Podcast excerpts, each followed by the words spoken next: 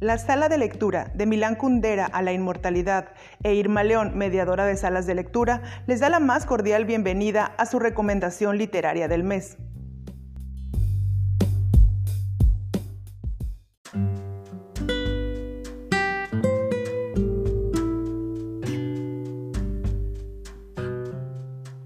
El Señor de las Moscas, de William Golding.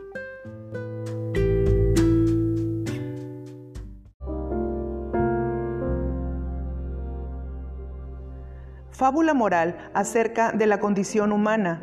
El Señor de las Moscas es además un prodigioso relato literario susceptible de lecturas diversas y aún opuestas. Si para unos la parábola que William Golding estructura en torno a la situación límite de una treintena de muchachos solos en una isla desierta representa una ilustración de la tesis que sitúan la agresividad criminal entre los instintos básicos del hombre. Para otros constituye una requisitoria moral contra una educación represiva que no hace sino preparar futuras explosiones de barbarie cuando los controles se relajan.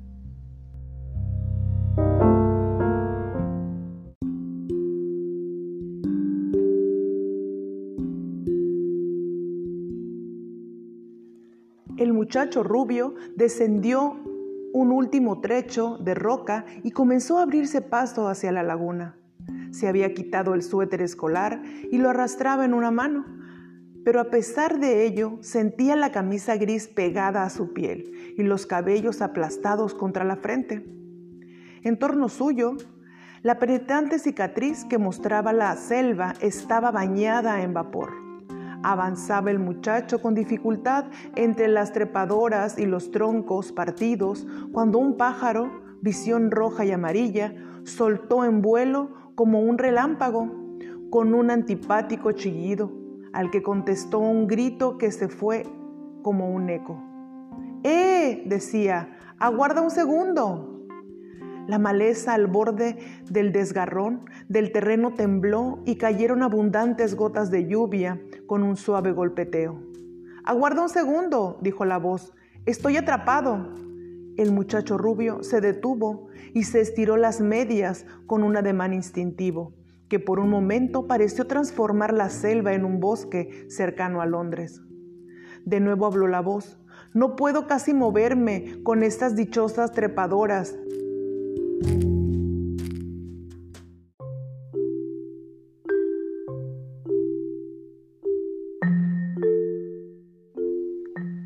el dueño de aquella voz salió de la maleza andando de espaldas y las ramas arañaron su grasiento anorak.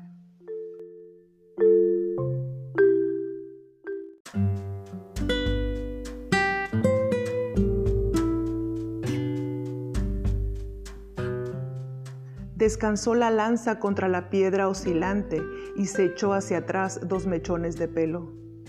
Vamos a tener que volver y subir a la montaña. Allí es donde vieron la fiera. No va a estar allí. ¿Y qué más podemos hacer? Los otros, que aguardaban en la hierba, vieron a Jack y a Ralph ilesos y salieron de su escondite hacia la luz del sol. La emoción de explorar les hizo olvidarse de la fiera. Cruzaron como un enjambre el puente y pronto se hallaron trepando y gritando.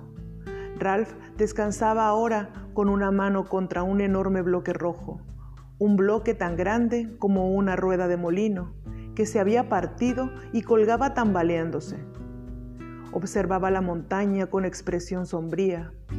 Golpeó la roja muralla a su derecha con el puño cerrado, como un martillo Tenía los labios muy apretados y sus ojos, bajo el fleco de pelo, parecían anhelar algo.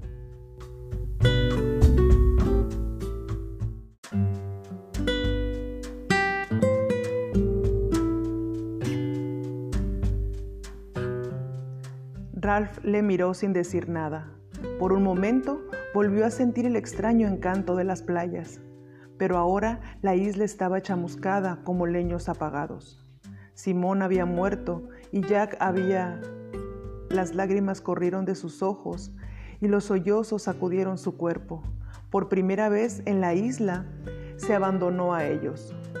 Eran em, espasmos violentos de pena que se apoderaban de todo su cuerpo. Su voz se alzó bajo el negro humo ante las ruinas de la isla y los otros muchachos, contagiados por los mismos sentimientos, comenzaron a sollozar también. Y en medio de ellos, con el cuerpo sucio, el pelo enmarañado y la nariz goteando, Ralph lloró por la pérdida de la inocencia, las tinieblas del corazón del hombre y la caída al vacío de aquel verdadero y sabio amigo llamado Piggy. El oficial, rodeado de tal expresión de dolor, se conmovió algo incómodo. Se dio la vuelta para darles tiempo a recobrarse y esperó, dirigiendo la mirada hacia el espléndido crucero a lo lejos.